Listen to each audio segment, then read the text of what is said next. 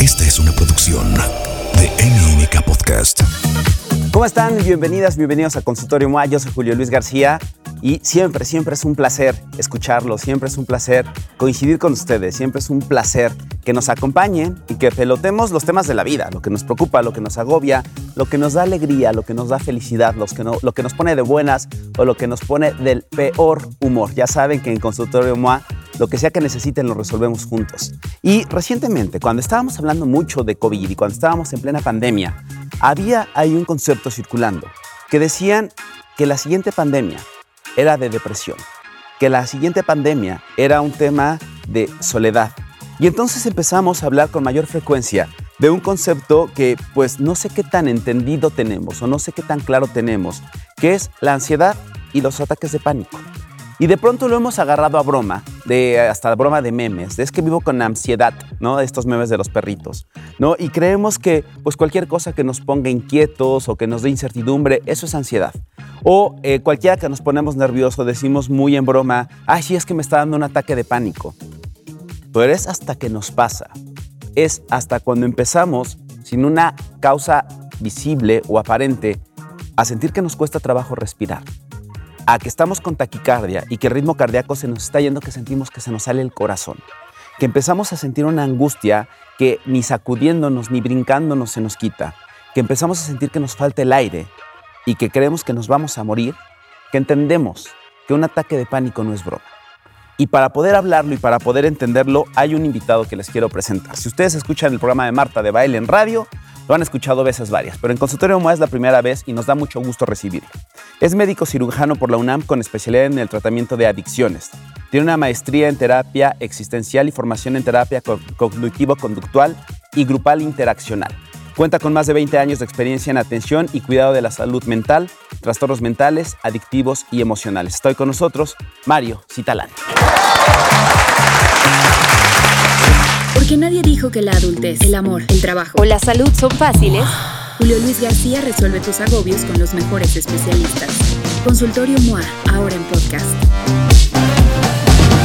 Gracias, Julio. Querido Mario, qué gusto recibirte. Bienvenido a Consultorio MOA. Un placer. Estoy muy contento de estar contigo, Julio, con todo tu equipo, porque es gente joven, gente animosa, gente que requiere nuestro país y que precisamente proyecta o esta parte ¿no? de, estar bien o de buscar estar bien, porque mencionabas algo bien interesante. Durante la pandemia se empezó a expresar algo que, que fue esto, esta situación de cambio en el estado de ánimo, cambio en la forma de ver las cosas y que después dijeron, es que se va a presentar la siguiente gran pandemia, ¿no? Las alteraciones mentales. Pero es curioso, mi querido Julio, esto se venía presentando desde hace más de 25 años. En un sentido estricto, cuando yo estudiaba medicina, hace ya algunos ayeres. Poquitos, poquitos. Todavía tenía yo cabello, hace algunos ayeres. En aquellos momentos se, se hablaba de que la depresión iba a ser la causa número uno de necesidad de atención médica en nuestro país, en el mundo y en nuestro país en el año 2020. Okay. Desde aquellos ayeres se veía esta tendencia por las características cómo se iba modificando en la población, cómo iba bajando los niveles de alteraciones en cuanto a edad. Imagínate, cuando yo estudiaba, generalmente los procesos depresivos, y ahorita lo, lo auno a la parte ansiosa, los procesos depresivos se presentaban en personas arriba de 30 años, era el mayor grueso. Conforme fue, ha ido pasando el tiempo, eh, se puede empezar a diagnosticar esta alteración hasta en niños de 5 años de edad. Significa que cuando va bajando una, una situación en edad, significa que esto se está difundiendo terriblemente, porque los adultos que educamos y cuidamos niños estamos transfiriendo esta información no solamente a nivel de conducta, sino también a nivel genético, porque los seres humanos tomamos decisiones y reaccionamos no solo por lo que hemos aprendido, lo que nos han enseñado, hemos escuchado, que entra en nuestro inconsciente, sino también la transmisión genética que generan nuestros padres, abuelos, a nivel de nuestro inconsciente. Fíjate qué, qué rollo, ¿no? Mucho de lo que hacemos en nuestra vida ni siquiera lo hemos vivenciado y sin embargo lo actuamos. Y seguramente a ti te ha pasado al auditorio en el sentido estricto de que hacemos cosas que no entendemos por qué las hacemos y decimos, bueno, ¿y de dónde saqué esta idea? ¿De dónde saqué esta manera de ser? Y que dice, ah, es que tu abuelo era así. O repetimos cosas que no nos gustan de nuestros padres. No decimos, carajo, pero ¿por qué hago esto? Porque es una transmisión de tipo genético que si no lo concientizamos se va repitiendo. Claro, que va más allá de lo aprendido o no. Es correcto. Y acabas de tocar algo que creo que hasta apenas estamos entendiéndolo o lo estamos metiendo en la ecuación, que es, antes era como una realidad asumida que los niños no se deprimían, que los niños no tenían ansiedad. ¿No? O sea, ¿por qué? Porque estábamos comparándolo con los niños de los 80, ¿no? O sea, que jugábamos y salíamos y corríamos y subíamos y bajábamos y salíamos a la calle y andábamos en bici y nos raspábamos la rodilla. Y le hemos destinado poco tiempo a entender las niñez, la, niñez o las infancias de los años 2010 y 2020. Estos niños de departamento, estos niños que si tienen suerte viven en un conjunto habitacional, que tienen poco espacio para salir, que no van solos a ningún lado, ¿no? O sea, porque qué terror mandar al niño solo a la tienda, cosa que a ti ni a mí no nos pasaba. Es correcto. Y que vieron una realidad, pero lo que es cierto es que esto de que los niños no se deprimen o no tienen ansiedad, ya no es cierto. No. No, y, es una realidad que si no se hace un diagnóstico a tiempo, vamos a tenemos adultos con altos niveles de ansiedad, depresión y trastornos disociativos, que es más crítico. El trastorno disociativo es cuando la persona no se da cuenta y se comienza a salir de su realidad y de la realidad de los demás, haciendo un mundo donde sea más grato estar. ¿No? Entonces, ya estamos hablando de situaciones que se pueden ir empeorando y que al final de la historia, la ansiedad como tal, que es un elemento base eh, que parte del, estrés propiamente dicho, y que el estrés es algo necesario para, para funcionar, eh, cuestiones que antes eran necesarias ahora se vuelven una situación crítica por el exceso de ello, ¿no? Y que precisamente esta situación de no tener la posibilidad de movernos, lo que decías, ¿no? Salir a la calle, al parque, a patear un balón, a corretearnos, a jugar a las escondidillas, hacía que no solamente bajaran los niveles de ansiedad por el hecho de la, del movimiento, de, de la descarga física, sino que está comprobado que mientras conectamos nuestro cuerpo con nuestro cerebro en movilidad, nuestro sistema funciona mejor. Entonces, Nuestras sociedades nos indican que tenemos que estar sentados enfrente de una computadora, enfrente de un videojuego, que no debemos de salir porque al final de cuentas puede ser peligroso y estamos estáticos.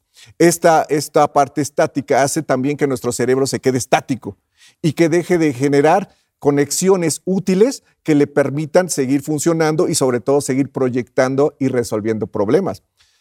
Parecería ser que cuando estamos en la computadora y estamos resolviendo muchas cosas, estamos haciendo que nuestro cerebro funcione óptimamente. Pero al quitarle la movilidad física, hacemos que esta optimización disminuya notablemente. Es por eso que hoy día tenemos jóvenes con grandes dificultades para toma de decisiones y que no solamente parte de esta situación social, sino parte también de una falta de movilidad. Hoy día muchos jóvenes lo que tienen mucha fuerza son en los pulgares, ¿no?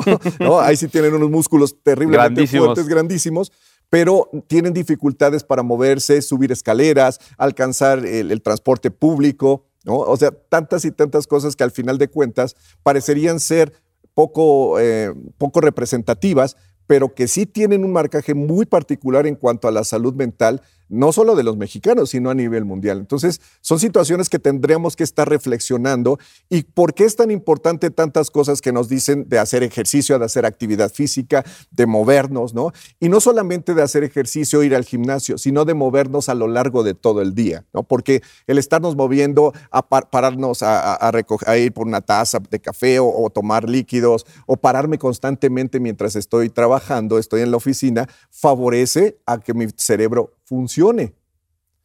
Y es verdad, en los trabajos dicen, no te pares, tienes que estar ahí sentado. Bueno, pues lo que estamos haciendo es que la productividad de esa persona se reduzca importantemente porque no le estamos permitiendo que su creatividad se exprese. Entonces, hay, hay, varios elementos que hoy día nos están llevando a que los niveles de estrés y de ansiedad suban a tal nivel que desemboquen en esto que mencionabas, que es, son las crisis de pánico que, que, ahorita tocamos. Justo, quiero, quiero que nos vayamos un poco al origen de todo o al inicio de todo.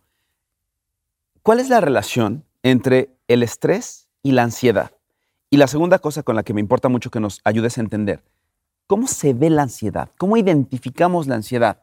¿Dónde? A ver, es normal que todo el mundo de repente estemos nerviosos, estresados. La vida es así, pues. Sales en la calle y casi te atropellan en la esquina, pues es normal que te asustes y te pongas alerta. ¿Cuándo es qué? ¿Cuándo entra en una categoría de estoy alerta, estoy estresado, estoy ansioso? Fíjate, el estrés es un elemento básico necesario, te comentaba, para funcionar. ¿no? y el estrés se divide en dos partes, el eustrés y el diestrés. El estrés lo vamos a considerar como el estrés bueno, el estrés sano. Ese estrés que cuando suena tu despertador en la mañana dices, dices abres los ojos dices, ay, no, otro ratito, ay, no, no, no, no, no, tengo entrevista, tengo que ver clientes, etcétera. Te levantas, haces eh, tu desayuno y sales, ¿no? Y estás en el transporte o estás en tu vehículo y dices, chispa, tengo que estar haciendo esto y esto, perfecto. Te, da la oportunidad de arrancar e iniciar los procesos. Este estrés es necesario porque digamos que es como la marcha del carro para que le des el arranque. Ya una vez que sirvió en ese sentido, debe de bajar los niveles de, adrenalina, deben de estar más bajos para que en su momento sigamos con nuestras actividades. El diestrés, digamos que es este estrés que se trabó. ¿Sí? Y se queda ahí, se queda ahí, se queda ahí, dando impactos, impactos, impactos, impactos y no permitiendo a nuestro organismo a recuperarse, porque precisamente el marchazo es un boom que debe de bajar porque si no lo empezamos a quemar. Fíjate qué grueso, ¿no? El diestrés comienza a generar que nuestro cuerpo tenga que trabajar más rápido de lo que debiese trabajar, ¿no? Que sí es útil para arrancar, pero que no es útil para mantenernos en el tiempo. Este diestrés permanece, permanece porque no le estamos dando una utilidad. Cuando este, esta situación no tiene una utilidad y no lo desahogamos o no lo concientizamos, que esto es muy importante, este diestrés se puede llegar a transformar en ansiedad. En otras palabras, este diestrés permanece constante y se comienzan a manifestar algunas situaciones a nivel físico. ¿no? Empieza a ver el dolorcito de cabeza. Ah, pero el dolor de cabeza todos tenemos. No, no hay problema, ¿no? Empezamos a tener problemas de dolor en los hombros. Ah, pero eso, todo el mundo tiene. No, no hay problema, ¿no? También tenemos algunas dificultades gástricas problemas con el estómago. Pues es normal, ¿no? Pues es que comemos en la calle. ¿Te das cuenta? O sea, empezamos a tener manifestaciones que normalizamos. ¿Por qué las normalizamos? Porque, la mayoría de las personas lo tienen. Pero significa que el sistema está trabajando más rápido de lo que debe y que no le estamos dando tiempo de la recuperación. Entonces ya estamos teniendo ansiedad. Esta ansiedad si no le damos un, control, si no le damos una salida, si no la concientizamos, se transforma en algo que conocemos en psiquiatría, como trastorno ansioso generalizado, que ya es una situación donde ya hay alteraciones orgánicas muy importantes y ya hay limitaciones en la persona para continuar su vida diaria. En otras palabras, ya tiene dificultades para enfrentar los problemas, para trabajar, para salir, dificultades para dormir, los problemas gástricos obviamente están exacerbadísimos, dificultades para concentrarse, dificultades para recordar las cosas. Por consecuencia, su toma de decisiones es atrabancada, empieza a manifestarse también con irritabilidad, enojo y a pesar de que se puede sentir muy cansado, muy cansada a lo largo del día, llega a la cama y no puede dormir. En otras palabras, todas estas descargas, ya no solo de adrenalina, sino de otra hormona denominada cortisol, está inundando nuestro organismo, viajando para arriba, para abajo, manteniéndonos en estados de hiperalerta, porque algo va a suceder. ¿Qué va a suceder? No sé, pero algo va a suceder. Pero seguro algo seguro algo va a suceder, ¿no? Y como algo va a suceder, estoy como Berta. ¿Cómo está Berta? Siempre alerta, ¿no? Entonces, yo lo digo en esa condición para que nos acordemos que si estamos en un estado de hiperalerta es que algo no está funcionando bien. Si esta situación continúa, si seguimos con estas descargas de neurotransmisores, con esta sintomatología y aún no le hacemos nada, va a llegar el momento dado que el cuerpo dice, ah, no entendiste, ahí te va. Y entonces, ¡pum!, viene todavía una descarga mayor donde se presenta esto que decías en la entrada, ¿no? Taquicardia, dificultad para respirar, ¿no? Una sensación de muerte porque el sistema comienza a trabajar todavía más rápido de lo que estaba trabajando. En ese momento ya no hay control porque la posibilidad de ser lógicos ante esa situación desaparece. Desaparece. Y entra la parte más instintiva, la parte de sobrevivencia. Inmediatamente que empezamos a sentir falta de aire, empezamos a respirar así.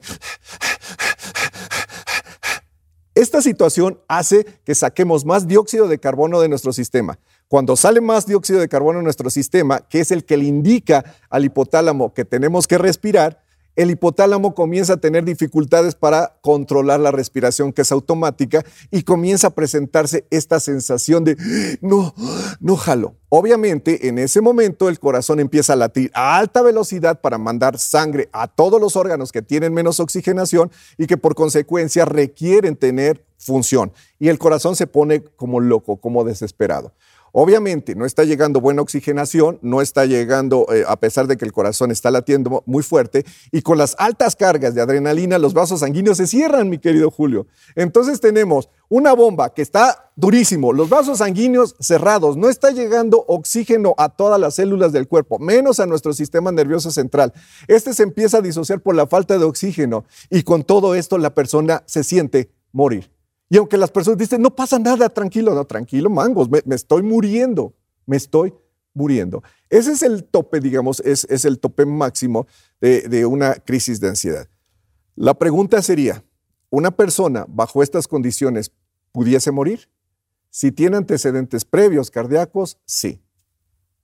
Sí, o sea, eh, un ataque de pánico te puede matar. Por supuesto. Si tú tienes una alteración, si eres hipertenso, si ya tienes algún problema a nivel cardíaco, si tienes arteriosclerosis, si tus triglicéridos están en 800, 1000, tu colesterol está en 300, 400 y tú no te has enterado, tú no lo sabes, porque normalmente no vamos a hacernos estudios de, rigor, ¿no? No vamos a, ah, mi checo para ver cómo está mi sangre, cómo está el asunto y una persona está teniendo este tipo de situaciones desde hace mucho tiempo y que al final de cuentas el hecho de trabajar más rápido en nuestro organismo hace que nuestro organismo genere mecanismos compensatorios y estos mecanismos compensatorios son acúmulo de grasa. Sí, acúmulo de grasa porque al final de cuentas eso es energía. El cortisol hace que la grasa no se aproveche adecuadamente y se tenga como reserva. Al momento que acumulamos grasa, pues obviamente también tenemos algunos otros procesos alterados en nuestro hígado. Eh, la persona con ansiedad va a tender a buscar alimentos que le den más energía, carbohidratos, azúcares, carnes, que a su vez van a aumentar eh, las cantidades de otras sustancias en nuestro cuerpo y que con todo esto sumado una persona puede llegar. ¿Significa que todas las personas que tengan crisis de pánico van a morir? No, tampoco, no es así. Puede ser, sí hay un riesgo. ¿Todas se van a morir? No. ¿Y estadísticamente? El porcentaje no es tan alto, gracias a Dios, ¿no? Afortunadamente dan las crisis de pánico y nos avisan. Pero si no le damos atención, porque aunque parezca increíble, Julio, hay personas que tienen una crisis de pánico y no se van a atender.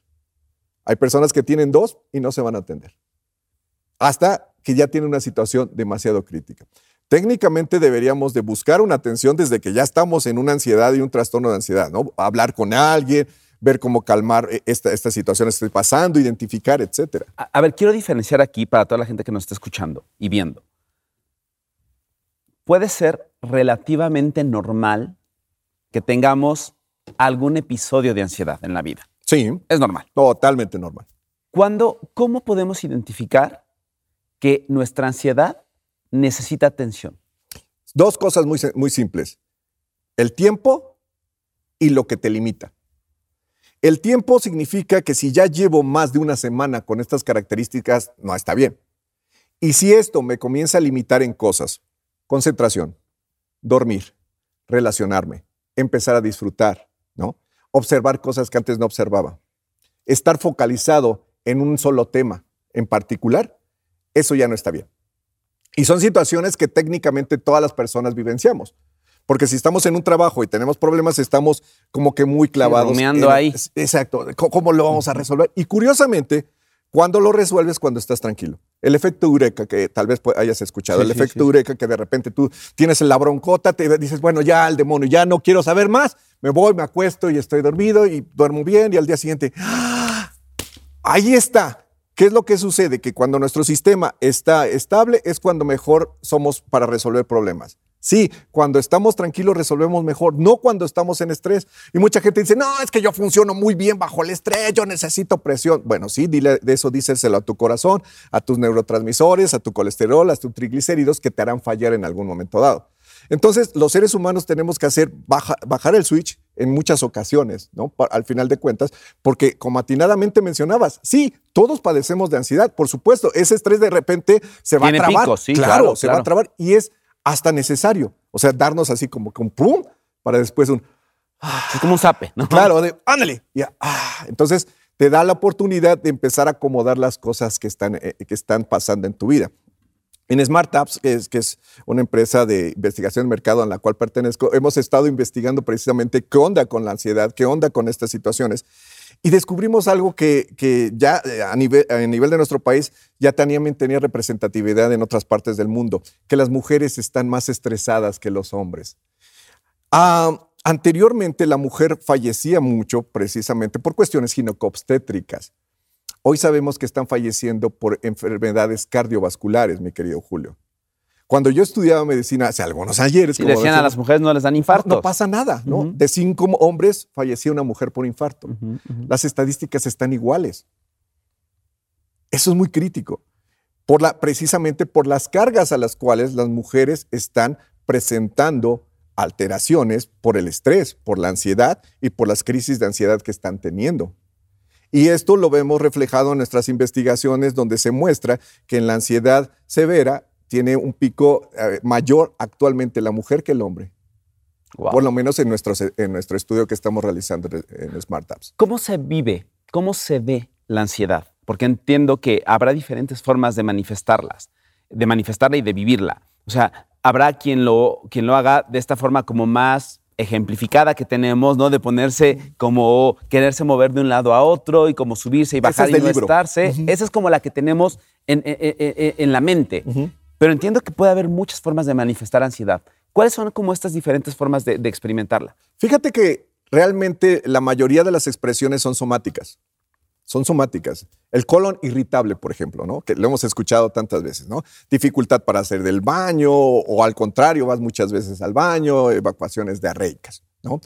Dolores. El dolor es una manifestación de que algo no está bien en nuestro cuerpo y el dolor es un sistema de alarma y te avisa, oye, está pasando algo, atiéndete. O sea, dolor de cabeza recurrente, dolor de espalda recurrente, dolor, de hombros recurrente. Dolor de hombros, dolor en la planta de los pies. Es algo que curiosamente no se refiere mucho, pero que implica que la persona no quiere avanzar, o sea, no quiere moverse, ¿no? La planta de los pies es una zona que representa mucho la movilidad y que cuando tiene eh, alto nivel de ansiedad, muchas personas tienen dolor en la planta de los pies o en las piernas. O sea, es, es, evidente que muchas veces como médicos no preguntamos, oye, ¿también tienes dolor de pies o tienes dolor de piernas? Y una gran cantidad de personas dicen, sí, también tengo ese tipo de situaciones. Y ahora viene otra cosa que entiendo deberá ser muy común para ti en tu experiencia, que nos automedicamos, ¿no? O sea, porque traemos un algo en la panza y pues te avientas cualquier pastilla, porque traes un dolor y te avientas otra cosa, y uno para la cabeza y otro para las piernas, y la primera vez te hace efecto, te sientes re bien, dices, ah, no, pues ya encontré de dónde, ¿no? Y de aquí soy.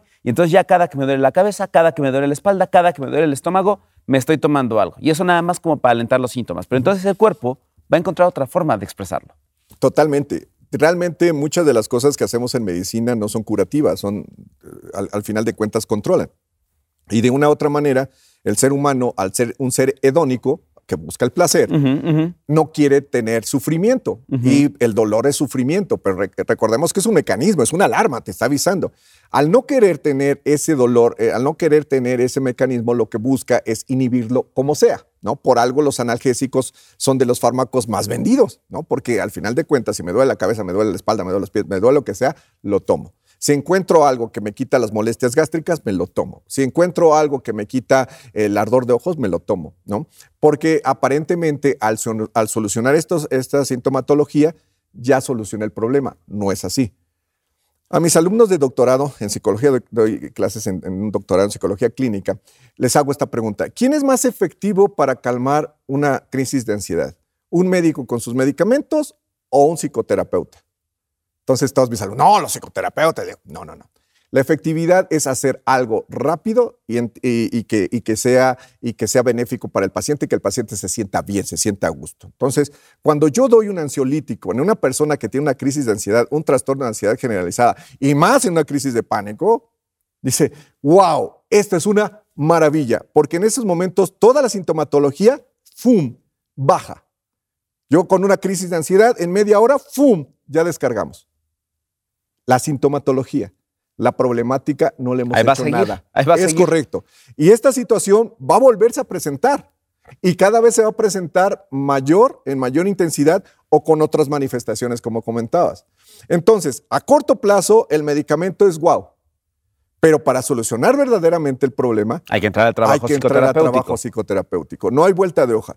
Y en muchos casos tiene que ir a la par tanto el tratamiento farmacológico como el tratamiento psicoterapéutico, que al final de cuentas todos los dos juntos van a favorecer a quitar las crisis agudas y a favorecer a encontrar qué es lo que está sucediendo en nuestra vida, dónde están los puntos de inconformidad, cuáles son los miedos que no he logrado superar, qué pasó desde que yo era niño con mis apegos, qué pasa precisamente con la educación que tuve alrededor, qué me dijeron mis papás sin que me lo dijeran y que hoy día veo tan aterrador. Es una realidad que los jóvenes de hoy día ven todo, todo con incertidumbre. Y precisamente como si no voy a tener casa, no voy a tener carro, no voy a tener nada, pues ¿para qué me caso? ¿Para qué estudio? ¿Para qué trabajo al demonio? No hago nada. La incertidumbre los está frenando. Ese freno, lo que te decía, cuando nos frenamos, nuestro cerebro deja de interconectarse, hace que los chicos suban sus niveles de ansiedad y tengan una desesperanza muy fuerte que se exacerbó con la pandemia. Con todo esto vamos a tener muchos casos de depresión que no se van a notar la depresión porque lo que se va a ver más presente es la ansiedad. Déjame te explico esto porque es muy interesante. Cuando una persona comienza a tener falta de fuerza, el impulso vital, deja de disfrutar las cosas, ya no se siente tan bien y sobre todo el nivel de energía baja, que, en nuestros estudios de Smart Apps encontramos que el nivel de energía cada vez es más detectado hacia la baja en, la población en general. ¿sí? bueno, yo no sé si tiene que ver, perdón. Sí, sí, todo adelante acaba de sacar un estudio que los millennials y la generación Z son generaciones que cada vez van a tener menos relaciones sexuales. Claro. O sea, la tendencia de tener sexo va a la baja. Es que se requiere mucha energía. No es fácil tener relaciones. Bien cansado. No, es bien cansado. Es bien cansado. No, no, la espalda. No, pero espérate, no, no, no, nos metamos en problemas. Claro. Pero, así, o sea, vaya, entra como broma, pues, pero así como caminamos menos, así como nos movemos menos, estos generadores de placer y de endorfinas y de todas estas sustancias maravillosas que deberían aparecer en nuestro cerebro de manera natural, cada vez son menos. Definitivamente. Y nuestros niveles de energía van a la baja, van a la baja. Y la energía como tal es algo vital. Para estar tú y yo aquí tenemos que tener un nivel de energía muy bueno, muy bueno. Para que tu equipo esté aquí requiere un nivel de energía muy bueno. Porque imagínate si yo te No, y después de grabar consultorio termino agotado. No, muerto. Agotado. Sí, claro, a la cama. Sí, claro, pues es que escuchas en mil números de situaciones y tu cerebro está boom, boom, boom, boom, boom, boom. Y hablas de esto y hablas de esto y con cada tema tú te quedas clavado, te quedas con información que te llama la atención y la sigues pensando y dices, bueno, ya, ya acabé. No, ni más. Te vas, en, te vas en tu vehículo y lo vas pensando. Llegas a tu casa con tu familia. Ah, mira, pasó esto y esto. Y luego todavía llegan y te preguntan, ¿qué pasó en la entrevista? Y tú sigues, obviamente tu sistema se desgasta, porque si algo gasta energía... Es pensar. Es pensar. Por eso nuestro cerebro está diseñado para no pensar. No sé si sabías. Está diseñado para la sobrevivencia, más no para pensar, porque pensar nos desgasta mucho. Entonces los niveles de energía que son tan necesarios y que, y que al final de cuentas disfrutamos, porque precisamente lo que buscamos los seres humanos es estar felices y estar contentos, por ejemplo, tener relaciones sexuales, y ahí está la oportunidad. Ah, ¿Qué es lo que requiero? Energía para poderlo hacer. Y si no tengo energía, mi sistema dice, chispas, no tiene energía esta persona. ¿Qué hacemos? ¿Qué hacemos? Ah, ya sé, vamos a mandarle adrenalina. La adrenalina es un shot, pues para tener energía. Entonces las personas cuando empiezan a caer en melancolía o la tristeza o, o propiamente dicha la depresión, empieza a generarse un acto compensatorio a través de descargas de adrenalina para levantarlas. Llega el momento dado que la mayor expresión es como si estuvieran ansiosas, cuando la base es una situación depresiva. Y a ver, corrígeme si me equivoco, pero ¿hay alguna relación entre estos episodios o estos momentos de ansiedad y empezar a generar comportamientos adictivos a cosas? Uno encuentra, uno encuentra lo que necesita. Y entonces, de repente, si estás ansioso, pues fumas, ¿no? O sea, porque fumar te relaja. O estás muy nervioso o estás muy ansioso y te avientas un alcohol, ¿no? ¿Por qué? Pues porque también llega el viernes y dices, no, ya me tengo que desestresar. Y entonces, ¿cómo me desestreso? Pues con tequila o ahogándome, o con el juego, o con drogas más duras. Encontramos formas, lo hablábamos antes de entrar al aire, o comprando, ¿no? O sea, porque uno dice, ay, sí, es cierto que comprar y estrenar ropa, o comprarte el coche que quieres, o el viaje que quieres, pues te genera cierta felicidad. Entonces vamos como abriendo como buscando diferentes fuentes de felicidad, de alegría, de algo que te haga sentir bien. Y muchas veces esas fuentes se vuelven sumamente nocivas, ¿no? Y, fíjate que aquí habría que entender el placer desde dos perspectivas. Uno, lo que te hace sentir algo que haces, ¿no? Ya sea comprar, ya sea consumir una sustancia, o sea, la misma sensación por el hecho de hacerlo. Pero también es importante señalar el displacer que ocultan. Ahí te va. A ver. Cuando tú tienes algo que te molesta, por ejemplo, una piedrita en el zapato, y que no te la puedes quitar por alguna situación y que te está lastimando, cuando te quitas esa piedrita en el zapato, que ya te lastimó totalmente el pie, en ese momento que quitas esa piedrita y dices, ah, wow, experimentas una sensación de placer porque acabas de, de quitarte un displacer. Cuando encontramos cosas que nos quitan un displacer, nos anclamos inmediatamente. Porque el displacer es sufrimiento. Y si hay algo que me quita el displacer, me anclo inmediatamente. Mencionaba sustancias como el alcohol y el tabaco. El tabaco, el, cigarro propiamente dicho, tiene nicotina y la nicotina no es solamente un estimulante del sistema nervioso central. Nora Volkoff en Estados Unidos en el NAIDA descubrió hace algunos años que también la nicotina tiene características antidepresivas. Se ha encontrado que hasta el 75% de los usuarios de, tabaco pueden tener ciertos rasgos o trastornos distímicos. Distimia significa depresión crónica. Y empata perfectamente porque una persona al momento de estar fumando se está sintiendo mejor, no solamente por la estimulación, sino porque tiene serotonina como, como antidepresivo, que hace que las cosas no estén tan mal. Y por eso una persona fuma y fuma y fuma cuando está en crisis. Ahora bien, ¿qué pasa con el alcohol? El alcohol es un depresor del sistema nervioso central, es un tranquilizante, ¿no? Es un cálmate. Una persona con ansiedad encuentra un cálmate, dice, de aquí soy, ¿Por qué una persona se comienza a poner eufórica? Porque lo primero que se duerme es la corteza cerebral, que es la que nos limita a hacer ciertas cosas que no debemos de hacer. Por eso, si no nos atrevemos a contar chistes, pues ya medio dormida la corteza, pues me los aviento, aunque los cuente muy mal, ¿no? Pero conforme se va aumentando eh, el efecto del alcohol, se empieza a dormir nuestro cerebro de afuera hacia adentro, desde la corteza hacia adentro, lo cual va causando que la persona se sienta más en paz. Y muchísimas personas que utilizan alcohol tienen de base un trastorno de ansiedad generalizada. Por eso dentro de la atención de las adicciones hay que valorar algo que se llama trastorno dual, que es comorbilidad, que es la comorbilidad psiquiátrica, porque se debe de atender al mismo tiempo. Muchas de las alteraciones que presenta un usuario de consumo de drogas es porque trae previamente una alteración, una alteración emocional o psiquiátrica. Y lo que comentábamos antes de entrar al aire, precisamente, ¿no? ¿Qué pasa con una persona que está gaste y gaste y gaste y a pesar de que sus finanzas estén del asco, lo sigue haciendo? ¿No? Y, técnicamente diríamos, bueno, ¿cómo es irracional? Claro que es irracional, porque precisamente lo que está buscando es sentirse menos mal de algo que, no ha logrado identificar y que a través de las compras disminuye esa sensación. De tal suerte que los seres humanos, la gran mayoría de las cosas que hacemos es para estarnos quitando dolores de múltiples formas. Ahora, entremos a, los ataques de pánico, que, reitero, de pronto los hemos agarrado muy a la broma, los hemos agarrado muy de, como si fuera algo voluntario, como si fuera algo completamente controlable por cada uno de nosotros, como si fuera algo opcional. Y es de verdad hasta que uno se enfrenta a uno, que además puede aparecer donde sea, que dices, ay, güey, no es broma, ¿no? O sea, esto, e, e, esto está rudo. Un ataque de pánico es una experiencia muy ruda para una persona.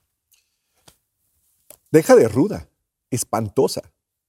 Es una sensación de muerte. O sea, imagínate sentir que te vas a morir, porque tu corazón va a explotar, porque no entra aire a, tu, cuerpo, porque sientes que tu cuerpo se infla como un gran globo, porque todo lo que ves es aterrador y porque piensas que no va a haber ninguna forma de que alguien te salve o algo te salve. Y que todo está mediado por algo que no puedes controlar en el instante, que son descargas de neurotransmisores en tu sistema nervioso central. Porque ese es el rollo. O sea, una crisis de pánico no es opcional, es una descarga. Atinadamente mencionas, Puede pasar en cualquier lugar. Manejando, bañándote, donde quieras. a punto de dormirte, en el trabajo, en una conversación con tu jefe, con tu hijo. Te sorprende donde sea. En la entrevista de, de No, no, por Lo bueno es que tú sí sabes cómo hacer, qué hacer con eso. Es correcto. O sea, ¿por qué se presenta en cualquier lugar? Porque al final de cuentas es el acúmulo de un montón de estímulos a lo largo del tiempo que no le hemos hecho nada para solucionarlos. Y que hay un estímulo pequeñito como se dice coloquialmente, la cerecita del pastel, que hace que reviente y que precisamente va a reventar en donde no tendría que ver. donde técnicamente no hay un estímulo que lo tendría que desarrollar, pero sí hay un estímulo pequeñito que a veces es inconsciente. Déjame te explico. Los seres humanos vamos, eh, tenemos eh, una lógica de cómo ver el mundo, ¿va? Y hay muchas cosas que vamos registrando, pero que no somos conscientes que las registramos porque requiere mucha energía. En este momento tú y yo nos estamos viendo, ¿no? Pero también hay lámparas, también hay personas cerca de nosotros, ¿no? También hay un cierto nivel de temperatura, puede ser que se escuche el ruido de un vehículo, ¿no? Puede ser que truene algún sonidito de la duela, podemos poner más atención en la respiración de ciertas personas. Todo esto, todo esto está siendo registrado por nuestro sistema nervioso. No consciente, sino inconsciente. Y se queda guardado. Si en estos momentos pasa algo muy representativo en nuestras vidas, toda esa información queda registrado con eso representativo. Ahí te va. Estamos aquí bien contentos, bien felices, tranquilos en la, eh, la entrevista, todo el rollo, y de repente entran por la puerta unos sicarios. Y nos dicen al suelo y todo el asunto, no sicarios, delincuentes, lo que sea. ¡Pum! En ese momento tenemos una descarga brutal de adrenalina, nos ponemos alerta a toda la situación porque estamos en la sobrevivencia. ¿Va? Y paso al evento. Cinco años más, más adelante, ¿no? Parece que todo, todo ya pasó. Y de repente estamos en un lugar donde hay cierta tonalidad de luces, hay cierto ruido de auto, de auto ah, una duela que suena, un tipo de respiración, elementos que no están en nuestro consciente, pero que en ese momento se reúnen y empiezo, ah, caray, me siento raro. ¿Te das cuenta? En ese momento vino la evocación a ese momento traumático, que fue porque dos o tres estímulos que se parecían del momento traumático se presentaron en el presente y en ese momento se vienen descargas. Por eso es que muchas veces descargamos y no entendemos por qué está, está sucediendo y qué es lo que hacemos en psicoterapia precisamente, identificar estas situaciones traumáticas y muchas cosas que creemos que ya hemos rebasado o que ya solucionamos, pero que todavía siguen en el inconsciente dándonos lata. Por eso es que las crisis de, eh, las crisis de pánico se pueden presentar donde sea. Y dirás, bueno, ¿y qué tiene que ver que cuando me duerma se presente. Es que es muy fácil. Es el momento que hablamos con nosotros. Antes de dormir hablamos con nosotros y hacemos recapitulación de muchas cosas. Y en esa recapitulación, ¡pum! Te acuerdas que estás mal. y ¡pac! Viene. ¿Cuál, es, ¿Cuál sería como el protocolo de primeros auxilios para alguien que está teniendo un ataque de pánico? Si somos nosotros mismos o si presenciamos que alguien está teniendo un ataque de pánico, ¿qué se debe hacer? ¿Qué podemos hacer? Una de las cosas que debemos evitar si hay alguien que está dando crisis de pánico es decirle cálmate. Porque eso implica demostrarle a la persona que se está sintiendo mal que no lo puede hacer, ¿no? Lo que tenemos que enfocarnos, si lo estamos padeciendo o vemos a alguien, es llevar a la concentración en la respiración. ¿Te acuerdas que te comentaba que respiramos así? Y esa respiración hace que nuestro sistema se olvide de respirar adecuadamente y que no tiene oxígeno en nuestro cuerpo. Entonces la respiración es muy importante. Es llevarnos a, a ver, respira, respira por la nariz. Muy importante, respirar por la nariz, no por la boca. El hecho de que respiremos por la nariz le lleva el mensaje al sistema nervioso central que está entrando oxígeno. Por eso cuando hacemos ejercicio, los entrenadores respira por la nariz, respira por la nariz, porque si no respiramos por la nariz nos ahogamos y nos cansamos. Entonces, el respirar por la nariz es sumamente importante. Entonces, concentrarnos en respirar, que el sea fuerte y y si estamos apoyando a alguien, respirar junto con la persona. Que haya algo que, es un reflejo. Nuestro cerebro tiene algo que se llama, se denomina en nuestro cerebro las, neuronas, espejo. ¿no? Y esas neuronas espejo las activamos y las llevamos al proceso de, venme, mira. Pero me está pasando a mí. Entonces, primero observa tu estómago. Inflalo. Concéntrate en que la pancita se expanda. Concéntrate en la panza. No te concentres en tu corazón, no te concentres en que te vas a morir. Concéntrate en que tú vas a llenar tu estómago. Este ejercicio que parece tan simple es un ejercicio que desfocaliza del estímulo o de los estímulos que nos llevaron ahí y que nos permite estar más consciente conmigo, con el control que verdaderamente siempre tengo sobre mí. Este hecho es básico, pero es fundamental para controlar este tipo de situaciones. Vamos, entonces, No nos digamos cálmate, tampoco yo me digo cálmate, no, no te digas cálmate, sino es concéntrate en tu respiración. ¿Cómo me concentro en la respiración? Veo mi pancita. ¿Cómo, ¿Cómo tiene que estar mi pancita? Se tiene que inflar mucho, mucho, mucho, mucho y, y otra vez, la inflo mucho, la inflo mucho y... ¿Cuánto tiempo tenemos que hacerlo? Con 10 respiraciones que tú logres hacer, en ese momento comienzan a disminuir mucho de la sintomatología. No necesitas hacer más de 30 segundos de respiración para que tu sistema comience a bajar, porque empiezas a estar contigo. Fíjate qué, interesante, estás qué fuerte. contigo. Mucho de la, de la ansiedad es que no estamos con nosotros, estamos a razón de afuera, estamos a razón de lo que nos digan los demás, de lo que los estímulos manden, no de lo que yo decida. Nosotros tenemos la posibilidad de controlar nuestros pensamientos, no nuestras emociones. Las emociones son automáticas, son descargas químicas, pero los pensamientos que le vamos agregando a nuestras emociones a lo largo del tiempo nos permiten controlar las situaciones que nos generan una emoción. Entonces, bajo esta óptica, si siempre tenemos la claridad de que nosotros tenemos la posibilidad de manejar nuestro cuerpo a través de estar conmigo y manejar algo tan básico que es automático, que es la respiración, y tomar el control de esa respiración, ¿te das cuenta? Tomamos el control de la respiración.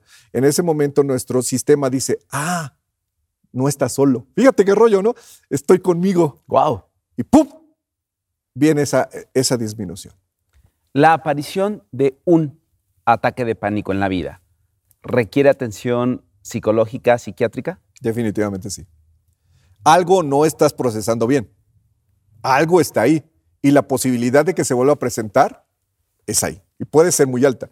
Y si eso que, está ahí, que lo despertó, no está solucionado, te lo va a seguir descargando, por supuesto. ¿Quién es el dueño de la ansiedad y los ataques de pánico? ¿Qué especialista? ¿Con quién acude alguien? ¿En qué momento de la vida es? ¿Cómo es? O sea, danos como el protocolo de la atención para la salud mental. Ok, vamos, vámonos desde abajo. Estoy manejando más el estrés, me estoy dando cuenta que tengo dificultades para bajarle, que, se queda en automático. O que estoy viendo a mi hijo estresado, que estoy viendo a un niño de 8, de 6 años, ansioso, que se arranca los padrastros de los dedos. En ese momento vamos con nuestros colegas los psicólogos. La, psicología ahí entra en un papel muy importante, no necesariamente para hacer una, ah, una, identificación de trastorno, a veces solo se requiere asesoría psicológica. ¿no? A veces tenemos tanto miedo de ir con el psicólogo, pero es que me va a diagnosticar, va a decir que estoy todo mal, todo el asunto. No, muchas ocasiones es nada más una cuestión de tipo de asesoría psicológica, ver qué es lo que está, está funcionando no adecuadamente y mejorarlo. Y en ese momento tenemos esa línea. ¿Qué pasa cuando la situación ya comienza a tener mayores manifestaciones orgánicas? La organicidad, y que me refiero, insomnio, problemas gástricos, dolores, dificultad para concentrarnos, falta de memoria, eh, dificultades para recordar cosas, perdón, etcétera. Entonces ya implica que esto está saliéndose totalmente del control de la persona y que ya es más químico. Ahí lo idóneo es que sea visto por un compañero psiquiatra, ¿sí? O un médico que esté familiarizado con el abordaje de la ansiedad. Ojo, o sea, hoy día los médicos generales deben de estar capacitados para diagnosticar y atender trastornos de ansiedad. Deberían de serlo porque es algo ya demasiado frecuente. Y bajo cierta óptica no es tan difícil, entre comillas, dar un tratamiento de este tipo. Lo difícil es llevar un proceso psicoterapéutico. Pero diagnosticar y utilizar ciertos fármacos que van a permitir a la persona aterrizar suavemente y, darle la oportunidad de que pueda ver lo que está sucediendo, que eso es lo que se requiere en psicoterapia, pues lo puede hacer un médico general que esté preparado en el área, ¿no? Si no tenemos el acceso al psiquiatra. Si tenemos el acceso al psiquiatra, pues el psiquiatra sería la, mejor, opción. la mejor opción, el especialista, porque identificará algunas otras cosas. También hay que tener en cuenta que los trastornos de ansiedad no solamente pueden ser una situación de tipo eh, a nivel mental o cómo se están eh, moviendo los neurotransmisores, pueden haber alteraciones orgánicas que por consecuencia nos pueden estar dando datos ansiosos, como un problema a nivel tiroidea o algunas situaciones hepáticas que pueden estarnos dando toxicidad y que se pueden estar manifestando a nivel de, eh, de, trastorno de ansiedad. Algunos tipos de cánceres, problemas a nivel renal, también pueden darnos datos de, de procesos ansiosos y es necesario identificar este tipo de situaciones orgánicas que pueden presentarse o parecerse a ansiedad. Para ir cerrando, pon tú que todo el mundo está bien. Okay. Pon tú que nadie está estresado, pon tú que todo el mundo es este, la persona más feliz, se despiertan y dicen buenos días, Todos son señor Julio. Sol. Ojalá. todo el mundo está bien. Ok. De manera preventiva, ¿cuáles podrían ser las acciones como de higiene de salud mental que podríamos tener y que podríamos incorporar en nuestra vida? Uf, hay un montón. Vámonos eh, con la actividad física. La actividad física es fundamental. Desde que somos niños hasta que morimos. La actividad física es básica para que nuestros hemisferios se interconecten y haya buena eh, producción de, neuroconexiones. Es muy importante la, actividad física, claro, con, diferentes, eh, con diferencias dependiendo de nuestro grupo de edad. La alimentación, disminuir la glucosa es básica para que nuestro cerebro funcione bien. Hoy por hoy sabemos que, por ejemplo, alteraciones como la Alzheimer ya se le denomina la diabetes mellitus tipo 3, porque hay una clara relación entre las alteraciones que se presentan en, las en la demencia, ¿no? la producción de, de, los cuerpos mieloides que se detienen en nuestro cerebro y el exceso de glucosa. Y hoy por hoy una gran cantidad de alimentos tienen glucosa. Y bajo esta óptica, esto va alterando nuestro sistema nervioso central y lo puede deteriorar a llevarnos a trastornos de ansiedad, depresión y otras. Entonces, obviamente, disminuir la glucosa en la mayor cantidad es otro de los elementos muy importantes para esto. Dormir bien. El dormir bien es procurar dormir al menos ocho horas en nuestros estudios que te he comentado, la gran mayoría de las personas duermen menos de seis horas. O sea, estamos en una sociedad de que si ya dormimos seis, dijimos, ah, ya la hice, ¿no? Hoy dormí seis, ¿no? Ah, está todo dar. Pero el sueño es, es, sumamente importante porque permite que la reparación celular se dé. Se dé, o sea, es, es básica. Hablábamos de la energía, y vuelvo otra vez a la actividad física, porque la energía que se genera en nuestro cuerpo, en las células de nuestro cuerpo, está, eh, se produce gracias a unos organelos que, que están dentro de la célula que se llaman mitocondrias. Y las células que mayormente tienen células con mitocondrias son los músculos. Y cuando los músculos están trabajados, generamos la información a todo el cuerpo para que haya más mitocondrias, no solo en los músculos, sino en todo el cuerpo. Y nuestro cerebro requiere muchas mitocondrias. ¿Para qué? Para trabajar y ser eficiente. Recuerda, la energía es básica para la salud. Entonces, actividad física, alimentación, fundamental. Dormir por lo menos de 6 a 8 horas, no menos de 6, de 6 a 8 horas es algo fundamental. Y hay otras cosas, pero aquí sí me gustaría mucho señalar la parte de socializar afectiva y efectivamente. Socializar afectiva y efectivamente. ¿Cómo es eso? Cuando tú ves a alguien y te acercas a esa persona, muchas veces estamos en desconfianza de que algo pueda suceder, de que algo te pueda hacer, de que algo no está bien, ¿no? Y difícilmente nos acercamos en este, en este intercambio afectivo, que esto vino a darnos al traste con la pandemia porque nos separó los unos de los otros. Cuando estamos en una buena charla, cuando estamos compartiendo nuestras emociones, nuestras vivencias, lo, que queremos hacer, nuestros proyectos, etcétera, estamos intercambiando esta información eh, de tipo afectivo, también nuestro cuerpo empieza a tener segregación de sustancias tan importantes como la oxitocina. La oxitocina es una hormona que es tan importante para nuestro funcionamiento y nuestra regulación nerviosa, que al final de cuentas esto hace que cuando una mujer está, está pariendo, está dando a luz, y hay una descarga brutal de oxitocina, esta descarga hace que la mamá tenga un vínculo afectivo con el hijo que jamás se va a romper. Así de fuerte es la oxitocina y así de poderosa es para permitirnos sentirnos bien. Wow acercarte con una persona, estrechar su mano, darle un abrazo, así como tuvimos la oportunidad de, saludarnos hoy con un fuerte abrazo, porque no, no nos conocemos, pero vamos a platicar hoy, pues vamos a acercarnos, ¿no? Ahorita estamos sonriendo, seguramente ya estás experimentando ciertas cosas, tu cabeza está experimentando ciertas cosas porque dices, güey, perdón por la expresión, está chido, ¿no? Hoy voy a llegar, saludar a mi equipo, voy a dar un abrazo y en ese momento voy a tener una descarga de oxitocina que va a hacer que mi cerebro funcione mejor. Venga, venga. A eso me refiero con relaciones afectivas efectivas. ¿no? No la relación de, hola, ¿cómo están? Buenas tardes, vamos a trabajar. No, no, no, vamos a ser más afectivos. ¿no? Esto nos va a permitir que nuestro sistema nervioso esté más listo para enfrentar los, los, problemas, ¿no? Porque problemas siempre van a estar. Entonces, decías, decíamos al inicio, ¿no? Ansiedad va a estar presente, sí, claro. Pero ¿qué va a evitar que brinquemos al siguiente, eh, al, al siguiente paso? La gestión de los problemas, la forma de enfrentarlos. O sea, no ver el problema como algo destructivo, sino como una gran oportunidad para resolver. Y esto que suena demasiado poético, al final de cuentas, cuando nos autoconvencemos de eso, los problemas se vuelven precisamente un motor de vida, ¿no? Un emprendedor lo que hace es meterse en, una gran, en grandes problemas, pero todos esos problemas son maravillosos porque se despierta, vamos a hacer esto, vamos a hacer aquello, boom, boom, boom. Y tú, un emprendedor nato, tú lo ves feliz, aunque está bien hecho camote. ¿Estás de acuerdo? ¿A qué hora te paraste a las 6 de la mañana? Oye, hijo, pero son las 12.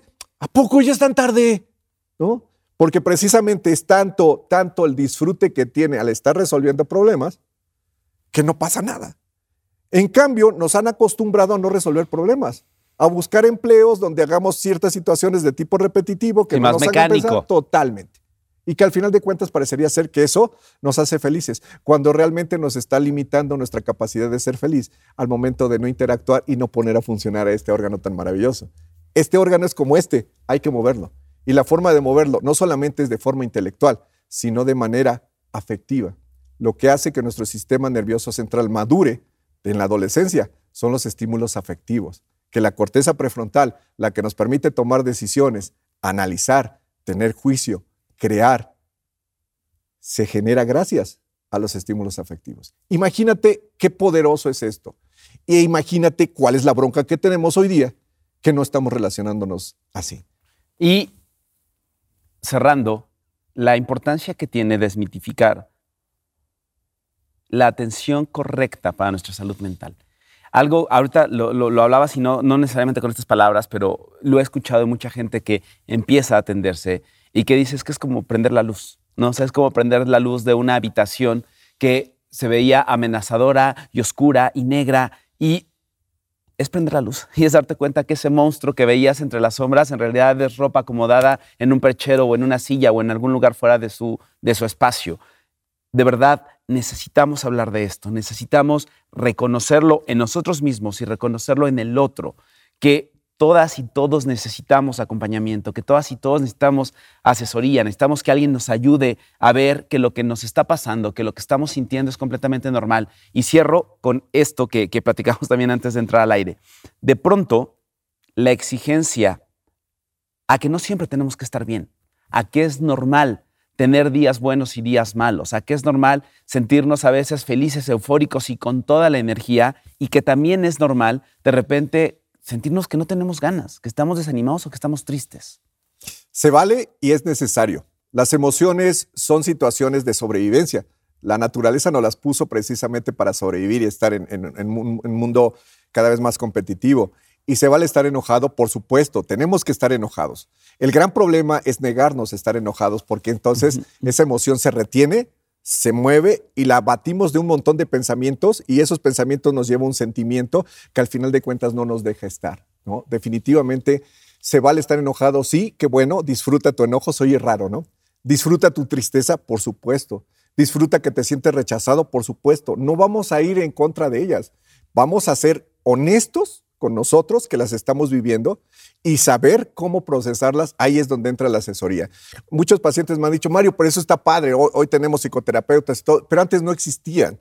Y le digo, siempre han existido. En las tribus les llamaban ancianos, les llamaban sacerdotes. Eran las personas más sabias, porque eran las personas que observaban cómo la comunidad se movía y qué necesitaba la comunidad para seguir creciendo. Y precisamente los más jóvenes, los guerreros, las mujeres, iban con el anciano, con la anciana, a pedir precisamente ese consejo, ¿no? que, hoy, les llamamos terapeutas, ¿no? Que ahora se leen libros y se leen teorías y, y realmente muchas cosas, pero que al final de cuentas un buen terapeuta no solamente es aquel que tiene mucha información de los libros, sino que es capaz de observar las realidades a las cuales están siendo expuestos cada uno de sus pacientes. ¿Das terapia, das consultas? ¿Cómo se puede acercar la gente a ti? Sí, sí doy, sí doy tratamiento, sí doy consultas desde hace más de 25 años, aunque me veo como de 20. aunque veo muy chavo. Me veo muy niño. Te ves, te ves, te ves. Tengo ya mucho tiempo de dar consulta. Actualmente estoy dando nada más consultas en línea. Fíjate que la situación de la pandemia nos vino a hacer un relajo, tú lo sabes. Eh, y pues mutea la situación de en línea y así he estado trabajando desde hace ya algún tiempo y pues me pueden contactar por esa vía. ¿no? ¿Dónde te encuentran? ¿Dónde me encuentran? Me pueden encontrar en mis redes sociales, me encuentran en Twitter como arroba Mario Citalán, en Instagram como Mario-Citalán, en TikTok subo videos, no bailo, pero subo videos para despertar mentes. Y, pues, imagínate, me vería bastante grotesco como arroba, de, arroba, sí, arroba de remente. O pueden consultar mi página web, mariocitalan.net, citalan con C, mariocitalan.net. Ahí hay un botoncito de WhatsApp que le pueden dar y me pueden mandar un mensaje, oye Mario, ¿qué onda? ¿no? Y si en su momento no los puedo ver yo, también puedo referir con gente de, mi equipo para que en su momento pueda, pueda ser atendido. Qué placer platicar contigo. Gracias por, por regalarnos este tiempo para Consultorio MOA y que sea el primero de muchos. Muchas gracias. El placer, te lo prometo, ha sido todo mío. Eh, me la pasé súper bien. Muchas gracias por la invitación. Muchas gracias, querido Mario. Con esto nos vamos. Que tengan una excelente mañana, tarde o noche. Yo soy Julio Luis García y ya saben, activen las notificaciones de, de, YouTube, activen las notificaciones de eh, Spotify para que puedan saber cuando hay un episodio nuevo de Consultorio MOA y escríbanos, díganos qué quieren que hablemos y de qué quieren que hablemos, qué traen en la cabeza, qué les está haciendo ruido y lo que les prometemos, lo que sea que necesiten lo resolvemos juntos. Bye. Porque nadie dijo que la adultez, el amor, el trabajo o la salud son fáciles. Julio Luis García resuelve tus agobios con los mejores especialistas. Consultorio MOA, ahora en podcast.